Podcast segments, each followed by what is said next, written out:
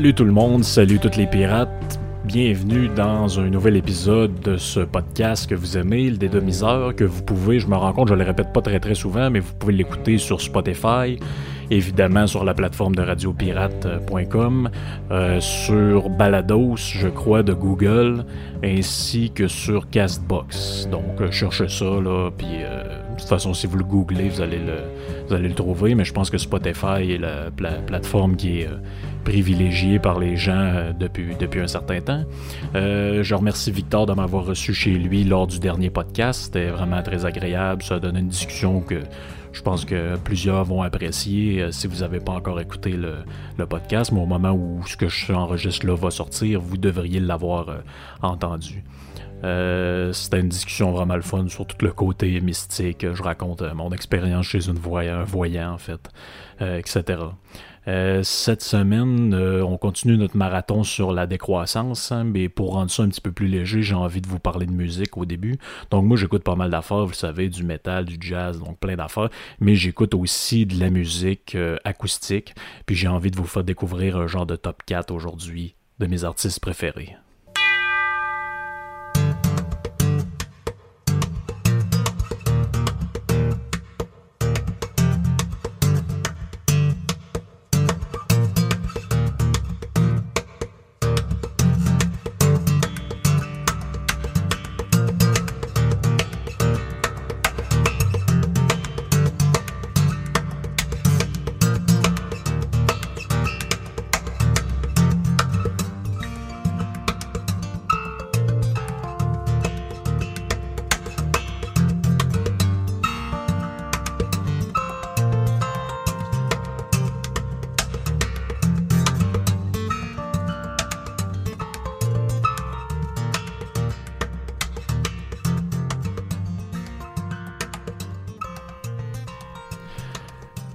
Andy McKay qu'on vient d'entendre est un guitariste vraiment exceptionnel. Je l'ai découvert sur YouTube euh, il y a peut-être 10 ans de ça. Il avait fait euh, une chanson qui s'appelait Driftin, euh, qui avait mis en valeur euh, ses, euh, ses, capacités de guitariste, comme vous avez pu l'entendre. Donc, c'est une technique vraiment, vraiment spéciale qui mélange percussion et guitare. C'est une technique que plusieurs autres ont adaptée. Ça part de Don Ross, qu'on va entendre quelques, quelques dans quelques instants, mais il y a aussi un guitariste québécois que j'aime bien. On dira pas qu'au Québec, finalement, il se fait jamais rien de bon.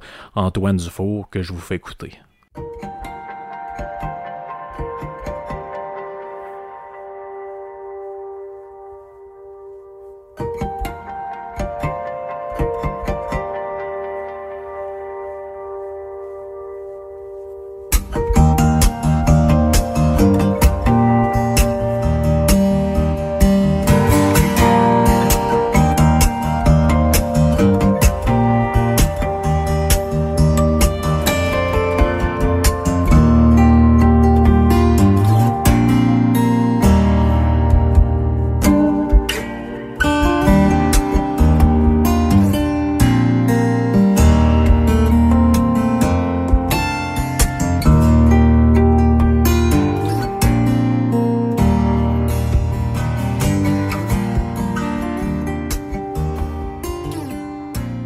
Ceux qui se posent la question, euh, oui, c'est vraiment un cover de Coldplay, la chanson Talk, faite par euh, un guitariste tout seul. Il n'y a pas de drum, il n'y a pas rien.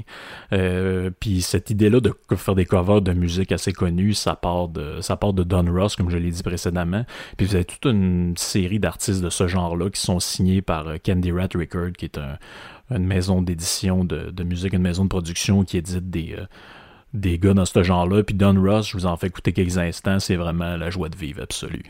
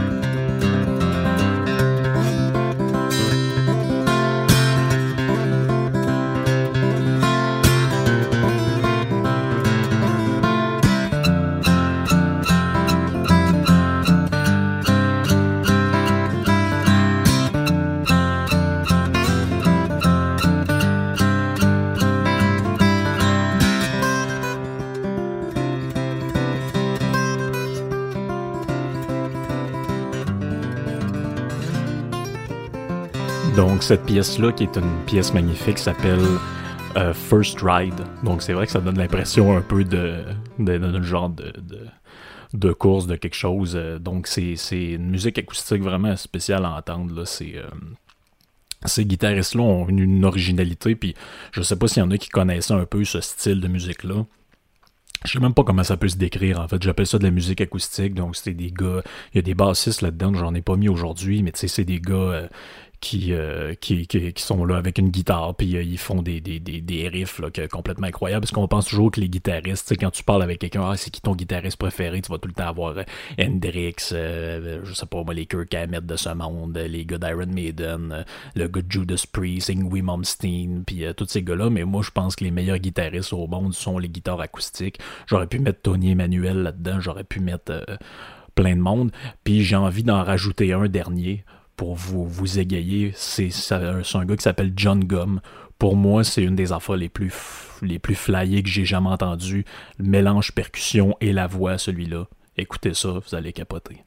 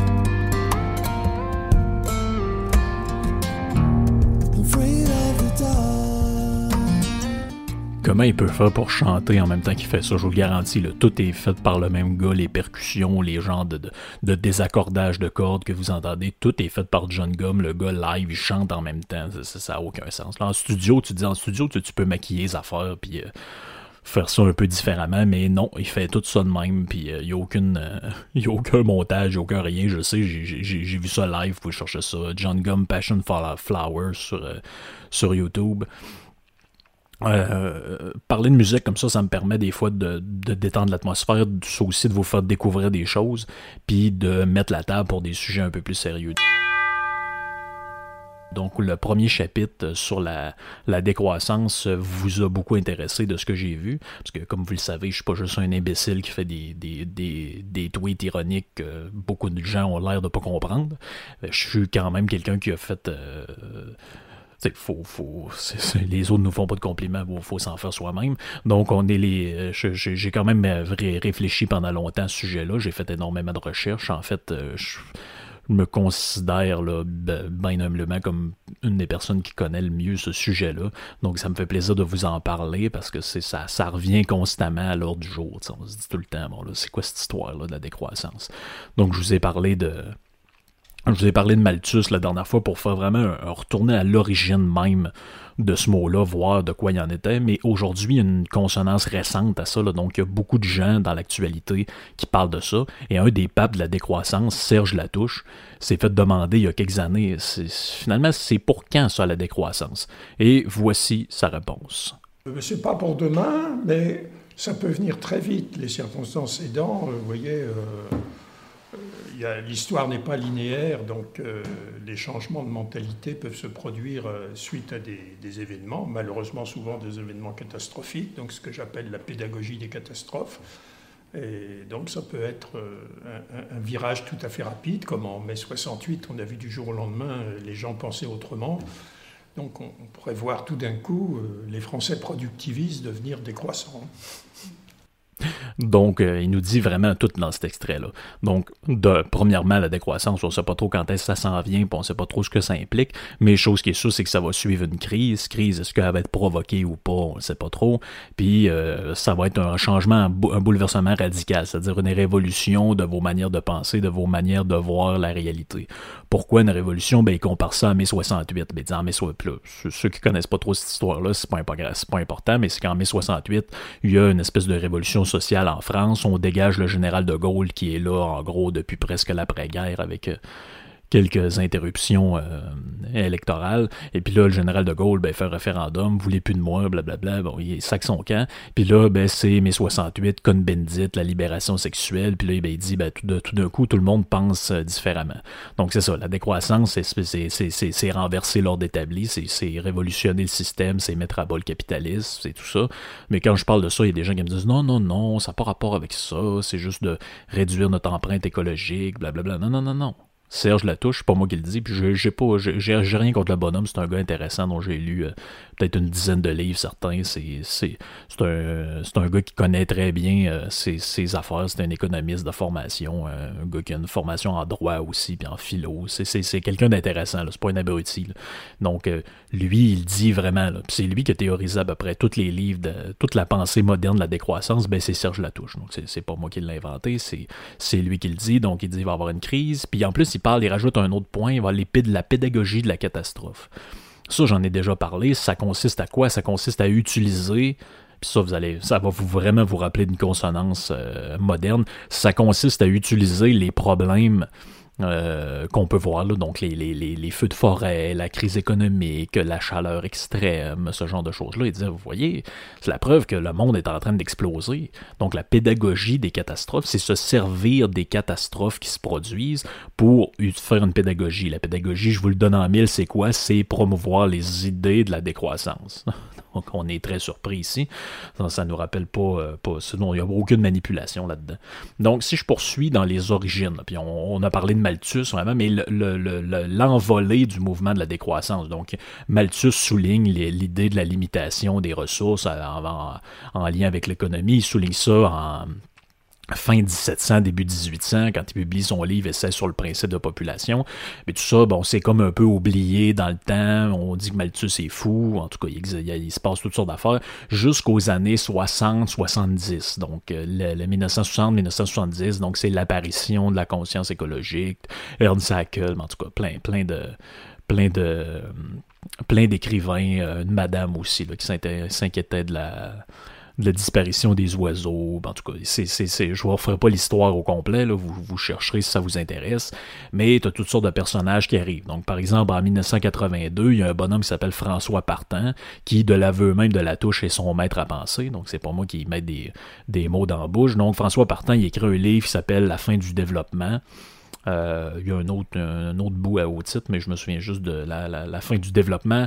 Donc en 1982, voici ce qu'il dit à la page 101. Il dit mieux vaut la fin de la civilisation occidentale que la fin de l'espèce humaine à laquelle elle conduit. Donc l'ennemi est bien mis en évidence. Donc l'ennemi, c'est quoi? C'est pas juste le capitalisme, c'est pas juste ça, c'est la civilisation occidentale au grand complet. Donc la civilisation où a vu naître la révolution industrielle, la sortie de l'âge de pierre, si vous voulez. Ben, je dis l'âge de pierre de manière imagée, c'est-à-dire qu'on sort de la grande pauvreté. Euh, et de la grande misère du Moyen Âge et de la Renaissance par le, monde occidental. Donc cette révolution-là, c'est pas faite à Madagascar, c'est pas faite au Bangladesh, c'est pas faite euh, en, au Brésil, c'est pas faite euh, en, euh, en Nouvelle-Guinée, elle s'est faite dans le monde occidental, c'est-à-dire l'Angleterre, ensuite bon ben la France, l'Allemagne emboîte le pas, ça se transpose aux États-Unis lors de la colonisation du Nouveau Monde. Donc c'est ça qu'il s'agit de mettre à terre. Et puis là, ben, le constat, on peut le partager avec eux autres d'une certaine manière. C'est que il y a un philosophe français qui s'appelle Cornelius Castoriadis qui écrit un livre assez lisible que je vous suggère surtout pas, qui s'appelle L'institution imaginaire de la société. Donc lui, qu'est-ce qu'il dit là-dedans? Il dit, ben vous savez, c'est normal que les gens soient bouleversés par la modernité parce que euh, depuis le début de l'humanité, L'autre fois, j'ai parlé des premiers hommes, des australopithèques, tout ça, on a fait un peu un genre de mini-sujets là-dessus. Donc, il dit de l'Australopithèque à il y a environ cinq siècles. Donc, à aller jusqu'à la révolution industrielle. De l'Australopithèque à la révolution industrielle, les humains ont vécu à peu près de la même manière. Donc, ça veut dire qu'à part les grandes inventions, la maîtrise du feu, de la roue, de l'invention de l'agriculture, tout ça. Donc, les, êtres humains, là, il y a plus de points en commun entre quelqu'un qui a vécu à l'époque de Jésus-Christ et quelqu'un qui a vécu, par exemple, mettons, en 1450, qu'entre quelqu'un qui a vécu il y a 30 ans et vous-même pourquoi il y a plus de points en commun entre ces deux personnes-là, même s'ils sont à 1500 ans de distance dans le temps? C'est que la modernité a amené le progrès. Et le progrès, euh, ben, ben, d'une certaine manière, va de manière exponentielle. C'est-à-dire que de plus en plus, les choses arrivent vite, on découvre de plus en plus d'affaires, notre expérience de vie est différente, mais faites juste penser à la vie que vos grands-parents ont vécue, ou peut-être les parents des auditeurs les plus vieux.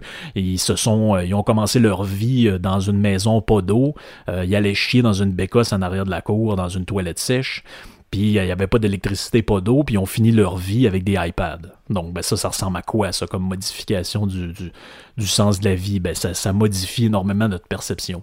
Donc, les décroissants et nous, on pourrait faire le même constat. C'est vrai que le monde a changé comme ça. La différence, c'est que pour nous, ça semble être un progrès, ça semble être, ben, ça semble être une avancée de société, mais pour eux, ça semble être un drame.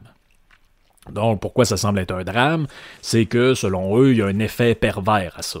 Donc, il y a un effet pervers, pourquoi? Ben, c'est que là, on commence avec la révolution, industrielle. En 1850, bon, ben on s'en va vers la machine à vapeur. Ensuite, on a le charbon. Ensuite, on a le moteur explosion alimenté par le pétrole. Et puis, euh, Latouche va dire dans un de ses livres euh, qui s'appelle Renverser vos manières de penser à la page 19 ou 20, il dit, bon, ben, à l'époque, euh, un ouvrier qui travaillait pendant trois ans, mettons au Moyen Âge, un ouvrier qui travaille pendant trois ans, ben, aujourd'hui, dans le monde moderne, on peut remplacer les trois années de travail de cet ouvrier-là avec les outils qu'il avait par 30 litres d'essence dans un moteur. Mais eux autres, ils trouvent ça dégueulasse. Moi, moi personnellement, je ne sais pas si c'est vrai ce que dit Latouche, mais si c'est vrai, c'est un avancé de société, euh, c'est fou, là. C'est fou ce qu'on ce qu'on ce qu'on a pu vivre, puis ce qu'on peut vivre grâce à, à ces, ces nouvelles choses-là. Mais bref, les, les, ce qu'on appelle les décroissants ou les objecteurs de croissance, il y a plusieurs noms à ça, c'est du monde qui apparaissent vers les, les années 60, mais surtout 70-80. Donc, il y a qui là-dedans? Donc, euh, si vous parlez de ça avec des gens, bon oui, il y a, Malthus comme une, espèce d'origine très lointaine, le premier qui a eu un peu ces idées-là. Mais dans les années 70-80, il arrive surtout Jacques Ellul, dont j'ai déjà peut-être parlé, je, pense, dans le quand je parlais de Ted Kaczynski. Donc, c'est-à-dire que Jacques Ellul, c'est un, un sociologue, un historien français. Donc, lui écrit sur le développement de la technologie. Et pour lui, la technologie est quelque chose qui va nous amener à un genre de servitude, euh, un état d'esclavage quasi permanent, où euh, on s'en va à notre perte avec ça. Puis lui, il va dire, bon, ben, euh, finalement, l'homme va devenir un esclave de sa propre création, qui est la, la, technologie. Puis là, on pourrait penser à comme, euh, comme illustration concrète de la pensée d'un gars comme Ellul, ça pourrait être, euh, ben, en de Ted Kaczynski, ça pourrait être, euh, par exemple, le film La Matrice. Donc, c'est ça, l'homme devient l'esclave des machines. Donc, ça, c'est la pensée d'Ellul, mais là, ça va, pourquoi il y a rapport avec ça, lui? C'est que la pensée décroissante est un rejet de la modernité, puis est un rejet du progrès technologique et donc technique. Et c'est là que Ellul arrive là-dedans pour dire non, non, la technologie, c'est pas un progrès, on s'en ira pas vers le mieux avec ça, on va s'en aller vers le pire parce qu'on va devenir des esclaves. Bon, ben, c'est un discours, vous entendez sûrement, une espèce de discours éculé parce que c'est très noble de lire un livre, mais si vous lisez un article sur votre téléphone, bon, ben, vous êtes un esclave de la technologie. Bon, ben, ça, c'est toujours ça. Ensuite, on a eu André Gortz. Donc, André Gortz, c'est qui? C'est pas son vrai nom, je me souviens plus de son vrai nom, mais c'est un espèce de philosophe sartrien euh, français, donc il est dans les, les c'est un ami de Jean-Paul Sartre est dans ses cercles. Donc, qui dit Jean-Paul Sartre dit bien sûr communiste. Donc, André Gortz, c'est un genre de. Il se définit lui-même comme un éco-socialiste, on pourrait dire un éco-marxiste ou un éco-communiste. Donc, lui, c'est un. C'est un personnage quand même assez intéressant, là, parce qu'il va dire quand même une coupe de trucs euh, intéressants, comme par exemple, lui, il était contre la, la, la, les taxes vertes. Parce que lui, il disait, c'est pas normal qu'on fasse peser sur le poids des simples citoyens qui sont pauvres le coût, de, dans le fond, de la dépollution. Fait que lui il disait, bon, ben la taxe verte, les, les, ça, ça, serait quelqu'un aujourd'hui qui serait contre la taxe carbone, par exemple. Donc, c'était quelqu'un qui est quand même pas inintéressant, mais ça reste que c'est un philosophe socialiste. Là, on pourra reparler un peu de ce qu'il dit euh, plus tard. Et on a aussi euh, François Partant, dont j'ai parlé euh, juste avant de la citation. Donc lui, c'est un philosophe économiste aussi, euh, français aussi. Donc c'est très français, hein, c'est très francophone aussi la décroissance, parce que une des raisons pour lesquelles ça ne sort pas du milieu franco-français, c'est qu'en anglais, il n'existe pas de mot pour parler de ça. Donc il y a un mot qui est inventé par la touche qui s'appelle degrowth Bon, mais, sauf que degrowth, ça veut dire plus récession que ça veut ça renvoie pas tout à fait à la même chose. Quand on pense à ça, on pense pas à on pense pas nécessairement à la décroissance, mais on pense plutôt à, dans un cycle économique à une phase de, une phase de, déclin ou de, de récession. Mais ça renvoie pas tout à fait euh, à la même idée. Et on a aussi un autre personnage central dans cette histoire-là qui s'appelle Ivan Illich. Donc Ivan Illich, c'est qui? C'est un personnage quand même, celui, c'est vraiment un bizarre. Il écrit plusieurs livres, dont euh, la convivialité, puis euh, repenser penser l'avenir ou repenser l'avenir. Euh, puis en tout cas plusieurs plusieurs autres livres. Donc c'est un gars qui voulait réformer l'école, il voulait faire plein d'affaires, il voulait qu'on c'est lui il, il, était axé beaucoup son discours sur la critique de de l'économie comme d'une idéologie, c'est-à-dire de faire passer l'économie comme une science en habillant ça de mathématiques, puis euh, finalement en faisant dire un peu n'importe quoi qui correspondait à l'idéologie des, euh, des classes euh, qu'on pourrait dire euh, dominantes. Donc c'est des personnages dont je pourrais reparler à un moment donné, mais qu'est-ce qu'ils ont en commun tous ces gens-là? C'est qu'ils ont en commun de s'opposer à la vision du monde de l'après-guerre. Donc la vision du monde de l'après-guerre, c'est quoi? C'est bon 1945, Hitler se suicide avec Eva Braun, sa maîtresse. Donc les complotistes parmi vous me diront que peut-être les Russes ont son crown ou qu'il s'est sauvé en Amérique du Sud. Mais bref, euh, tenons-en tenons nous aux faits officiels. Donc que euh, euh, Hitler euh, se tire une balle dans la tête avec sa, femme, Mussolini est pendu par les pieds avec Clara Petacci en Italie, les Américains coalisent deux bombes nucléaires sur, le Japon, le Japon capitule, donc s'installe un nouveau paradigme qui est la guerre froide, les relations entre les États-Unis puis l'URSS de l'époque. URSS qu'on a appris grâce à un monsieur sur Twitter que ça n'avait jamais été communiste ni socialiste. Donc ça, c'est toujours le fun avec ce monde-là, c'est que leur, vision du monde est toujours vraie parce que, euh, au bout du compte, c'est jamais ça qui est appliqué. Les communistes, ça marche pas. Ah non, non, mais ça n'a jamais existé. Ah ouais, Cuba, c'est pas comme. Non, Cuba, ça compte pas. La Corée du Nord, ça compte pas. Euh, le Tibet, ça compte pas. La Chine, ça compte pas. L'URSS, ça compte pas. L'Allemagne de l'Ouest, ça compte pas. Puis là, tu dis, mais là, y a-tu que vous allez l'essayer, votre crise de système, puis que ça va compter, ou vous allez nous crosser de même encore pendant 250 ans?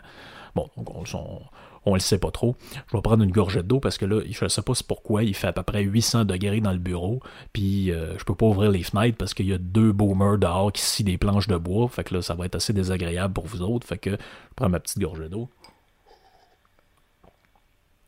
À force de parler, ben là, c'est ça, on finit que... On finit qu'à avoir soif. Donc, Qu'est-ce qui se passe en 1949? Les Américains élisent un nouveau président, Harry Truman, et lui, il fait un discours d'investiture. voici ce qu'il dit. Ben là, je vous, pas, il dit pas ça de manière intégrale, ça dure une demi-heure le discours, vous pouvez trouver ça sur YouTube, mais là, je vous, je vous, le traduis pour les besoins de la cause. Voici ce qu'il dit, entre autres, et ce qui intéresse les décroissants. Il va dire Je crois que nous devrions mettre à la disposition des peuples pacifiques peuple pacifique, c'est l'expression politiquement correcte de l'époque pour dire les sous-développés. Donc, on, comprend de quoi on parle. Les avantages de notre réserve de connaissances techniques afin de les aider à réaliser la vie meilleure à laquelle ils aspirent. En collaboration avec d'autres nations, nous devrions encourager l'investissement de capitaux dans des régions où le développement fait défaut. Donc c'est ça, on parle des endroits sous-développés dans le monde. Donc, Truman, qu'est-ce qu'il dit? Il dit, bon, ben là, c'est plate parce que là, le monde est comme séparé en deux. Là. Il y a les, les places ultra développées comme les pays du Nord puis les pays du Sud en général, ben là, sont un peu sous-développés, vivent dans la pauvreté, il faudrait bien aider tout ce pauvre monde-là. Puis là, tu regardes ça, tu te dis, ben ouais, il me semble que c'est quand même assez dur d'être contre cette idée-là, d'aider les pays pauvres à se développer. Mais les décroissants, eux autres, sont contre. sont contre pourquoi? Parce que là, euh, t'as peu, là, vous allez détruire les sociétés organiques de là-bas. Les gens, ils vivent selon un bon mode de vie. Là. Ils sont pas dans la société de consommation comme nous. Non, ils sont pas dans la société de consommation, mais Chris, ils crevent de maladie euh, que nous autres, on a éradiqué depuis 30 ans. Mais bon, ça, ça a l'air que ça doit pas être. Euh, tellement, tellement important. Mais eux autres, ils vont dire, ouais, mais là, attendez, là, le, ce développement que vous voulez étendre là au reste du monde, c'est ça qui est en train de détruire la planète, donc c'est mauvais. Et à l'époque, c'est pour ça qu'on a appelé ces gens-là, le mot décroissance n'existait pas vraiment, et on les, on les a appelés les anti-développements donc ceux qui étaient contre le développement, puis là, ben, c'était très impopulaire comme pensée, probablement à juste titre, vous me direz, parce que c'est du monde qui voulait pas que une partie de l'humanité sorte de leur état de pauvreté, parce qu'ils disaient, non, non, ben, ça, ça, nous fait penser énormément aux communistes, c'est, non, non, c'est qu'en fait, c'est pas que eux autres devraient venir à notre niveau, c'est que nous, on devrait aller à leur niveau. Et puis ça, j'aurais pu vous mettre un audio, mais il y a des audios de la touche où il dit, puis il y a des extraits de ses livres où il dit, attendez, là, si tout le monde vivait comme nous, la, la, la planète exploserait. En fait, il faudrait que tout ce qu'on vive comme des Burkinabés. Donc, le Burkinabé, c'est qui? C'est quelqu'un qui vit au Burkina Faso. Je sais pas si vous avez déjà cliqué. Faites, ça sur Google, Burkina Faso pollution ou Burkina Faso euh, juste des images. Vous allez voir que le niveau de vie n'a pas l'air très élevé, puis la qualité de vie a l'air assez minable, merci. Donc, moi, ça ne me tenterait pas de vivre dans un État comme au Burkina Faso. D'après moi, la moyenne d'âge, euh, la mortalité infantile doit être assez élevée, l'espérance de vie doit être assez faible aussi. Et euh, c'est ça. Donc, ils vont s'opposer à ce discours-là. Et bon, ben, ce discours-là va faire du chemin quand même. Il va ramasser pas mal de monde sur son passage. Donc, il va y avoir là-dedans des écologistes, des philosophes, des économistes, des euh, sociologues, évidemment, euh, des mathématiciens. En tout cas, il va y avoir plein de monde qui va adhérer à ça. Et tranquillement, pas vite, ça commence à s'agglutiner ensemble pour faire une espèce de mouvement qu'on va appeler la décroissance. Donc au milieu des années 2000, on va, euh, c'est le terme qui va faire son apparition dans le débat public, parce qu'avant, comme je vous dis, on appelait ça, on appelait ça plus les anti-développements et on, ça, ça renvoyait plutôt à du monde un peu marginal qui avait pas beaucoup de d'importance. Mais Serge Latouche, notamment quand il a commencé à écrire tous ses livres, Le pari de la décroissance, euh, la, la planète des naufragés, puis en tout cas plein de livre que je vous suggère plus ou moins. Peut-être le pari de la décroissance qui est, qui est intéressant pour comprendre un peu euh, c'est quoi les propositions de ces gens-là, dont je viendrai au fait final, dans quelques podcasts. Vous allez voir, euh, perdez pas patience, c'est important de mettre la table, puis que en fait les informations que je vous donne, il n'y a pas grand taux de personnes qui vont vous les donner. Fait que ça, peut être intéressant de les prendre euh, comme ça. Donc, quand est-ce que ça arrive, le mot décroissance? Pourquoi ça arrive, puis quand est-ce que ça arrive? Bon, c'est au milieu des années 2000, à peu près début 2000. Donc, à Lyon, en France, il y a une conférence en septembre 2003. C'est une association de gauchistes qui s'appelle les casseurs de pub. Donc, peut-être vous avez déjà entendu parler d'eux autres. C'est du monde qui essayait de faire interdire la publicité. Donc, évidemment, on est très surpris d'apprendre que ces autres sont à l'origine de ça. Ils organisent une conférence en hommage à l'économiste Nicolas Georgescu Reugen l'année suivante, après cette conférence-là, ils vont s'organiser, ils vont lancer un journal qui va être publié deux fois par mois, qui, ont, qui vont appeler La décroissance. Et le but va être de critiquer évidemment la société de consommation, le capitalisme et tout ça.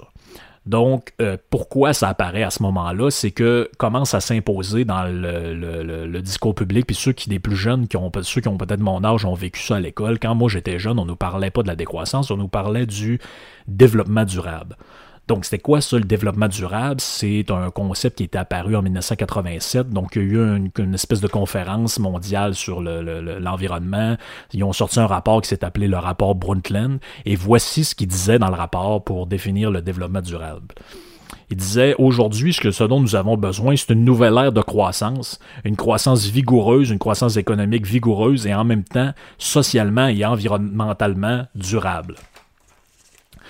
Donc, l'origine du mot et plutôt euh, l'origine du concept, c'est arrivé parce que les autres ont dénoncé cette affaire-là. Ils vont dire non, non, non, non, développement durable, c'est pas bon ça. Parce qu'il y a encore la croissance économique là-dedans. Ce qu'il faut, c'est la décroissance, c'est-à-dire sortir de cette logique-là de croissance et s'en aller vers le niveau de vie, comme je vous ai dit, du monde qui vit au Burkina Faso. C'est pas des niaiseries là, que je vous raconte. C'est vraiment vrai, c'est ce qui est écrit, c'est ce qui qui est théorisé, je vous donne les références, je vous donne tout, vous pourrez chercher par vous autres même. Donc l'origine comme telle du mot, bon, on prétend que ce serait probablement André Gortz qui l'aurait prononcé la première fois dans un article, mais euh, l'origine la plus, euh, la, plus, euh, la plus reconnue, c'est euh, comme je vous ai dit, donc l'hommage étant le, le, c'est pas un hasard si la conférence est en hommage à Nicolas Georgescu-Roegen, parce que Nicolas Georgescu-Roegen, lui, c'est un gars qui écrit un livre en 1971 qui s'appelle The Entropy Law and the Economic Process. Et ce livre-là a été traduit par un Suisse qui s'appelle Jacques Greenval en 79 et qui l'a traduit par La décroissance. Euh, c'est tout simplement. Et c'est là que le mot est de commencer à faire son chemin. Puis là, les gens se dire, OK, c'est quoi ça, la décroissance? Puis Georges Scourogan, si on fait un peu, un peu une présentation de lui, c'est qui ce gars-là? Puis c'est quoi son rôle là-dedans? C'est que c'est quelqu'un d'assez peu connu. Personne n'a lu ça au presse. Ben, moi, je l'ai lu, là. Mais je veux dire, c'est, c'est pas un livre qui est étudié. C'est pas quelque chose de connu. C'est pas quelque chose de très. Mais ça a eu une importance parce qu'il a, a amené ce mot-là dans le débat public. Et ça peut-être que des enfants dont je vais parler dans, dans quelques secondes vont vous dire quelque chose. Donc, Georges Scourogan, c'est qui? c'est un mathématicien roumain. Lui, il va étudier, donc c'est ça, les mathématiques à Bucarest dans les années 30. Euh, et il va immigrer ensuite aux États-Unis pour euh, fréquenter tout le milieu du gratin de l'époque. Donc les futurs prix Nobel, Paul Samuelson, Léon Tief, donc c'est des futurs prix Nobel d'économie et il va devenir euh, le disciple de l'économiste euh, Joseph Schumpeter. Donc Joseph Schumpeter, on a peut-être qui savent c'est qui, c'est un économiste euh, libéral des années 30-40 qui est assez connu pour toutes sortes de raisons. Donc c'est un, un, un, écrivain intéressant, c'est un économiste vraiment intéressant qui a fait beaucoup d'affaires. Et Georges Skou, à un moment donné, va se fâcher avec Schumpeter, ils vont, ils vont avoir des, des désaccords profonds sur bon qu'est-ce que comment est-ce qu'on devrait organiser euh, la science économique, blablabla. Et là, il, euh, Scourogan va se fâcher, et puis là, il va se mettre à étudier la thermodynamique, qui est, à la, qui est la, comme la nouvelle science ou la nouvelle théorie à la mode dans les années 40, 50 et même 60. Et lui, il va essayer de lier ça à l'économie euh, comme science. Donc, c'est-à-dire, il étudie la thermodynamique et il essaie de rallier l'économie à ça. C'est une, affaire qui n'existait pas à l'époque. Et voici ce qu'il va dire dans à la page 48 de l'édition euh, française de son livre The Entropy Law, The Economic Process. Il va dire Rien ne saurait donc être plus éloigné que l'idée du processus économique comme d'un phénomène isolé et circulaire, comme se le représentent tant les marxistes, donc c'est-à-dire les communistes, et les libéraux, donc les capitalistes, si on, euh, on, simplifie, le processus économique est solidement arrimé, dit-il, à une base matérielle qui est soumise à des contraintes bien précises. Fin de la citation. Donc, en gros, là, ça, ça, a l'air compliqué, là. mais en gros, qu'est-ce que ça veut dire? Ça veut dire, bon, il n'y a pas de croissance économique, de développement qui fonctionne par cycle. on dit tout le temps, bon, à chaque 10 ans, il y a une petite, crise économique, il y a un réajustement, il y a, il y a, ci, il y a ça. Lui, il va dire, non, non, non, non, ça, là, c'est des lubies euh, libérales et même les marxistes partagent ça. En réalité, c'est, on s'en va vers une phase de déclin inévitable. Puis là, tout le monde fait, ouais, ok, mais il a pris ça où, cette histoire-là de déclin? Il a pris ça dans son histoire de thermodynamique. Mais pourquoi il a pris ça? C'est que le, pourquoi son livre s'appelle The Entropy Law and the Economic Process? C'est que le principe de l'entropie, donc qui est le fait qu'à un moment donné, passer à un certain stade euh, quand vous utilisez de l'énergie, donc il y a une perte d'énergie inévitable et donc à, terme, bon, ben, il y a plus, si vous utilisez une source d'énergie, vous ne pouvez pas la recycler de manière euh, infinie. Donc lui, il va dire l'activité économique, bon, ça détruit de la matière. Donc, mettons le pétrole. Et là, il va dire c'est impossible de tout récupérer ce qui a été détruit. Donc, ça, c'est l'entropie. Et donc, à terme, à terme de notre processus, là, où on essaie de faire de la croissance, il va dire le développement, même par cycle, est impossible. Donc, pourquoi est impossible? Bon, ben c'est ça. Parce qu'il y, y, a une perte d'énergie, il y a une perte de ci, il y a une perte de ça. Sauf que euh, là, c'est, peut-être que ces critiques-là vous viennent en tête à mesure qu'on en parle, mais euh, Georges Reagan il a été critiqué pour ça.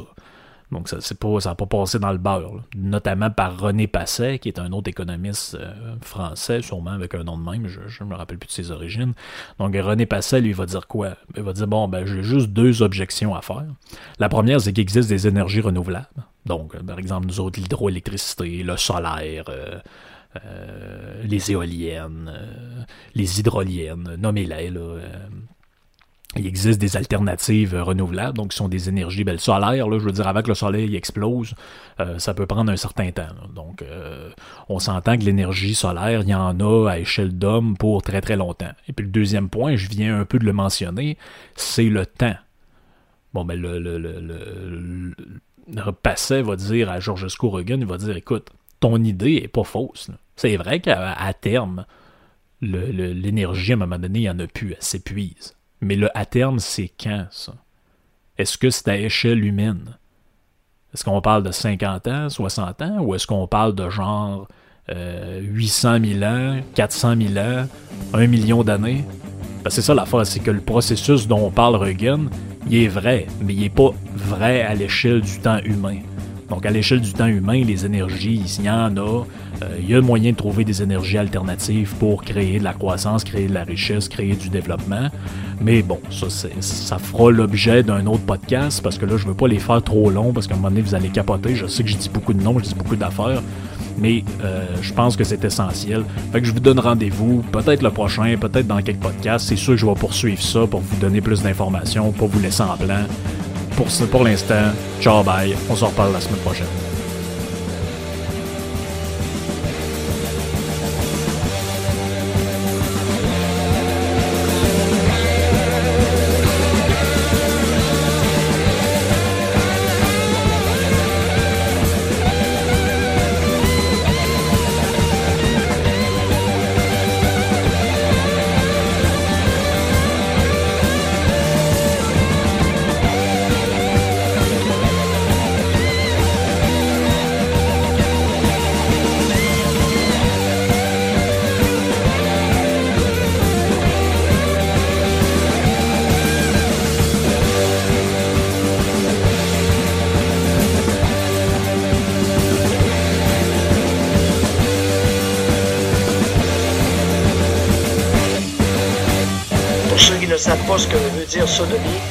Deux hommes qui se pénètrent dans l'anus.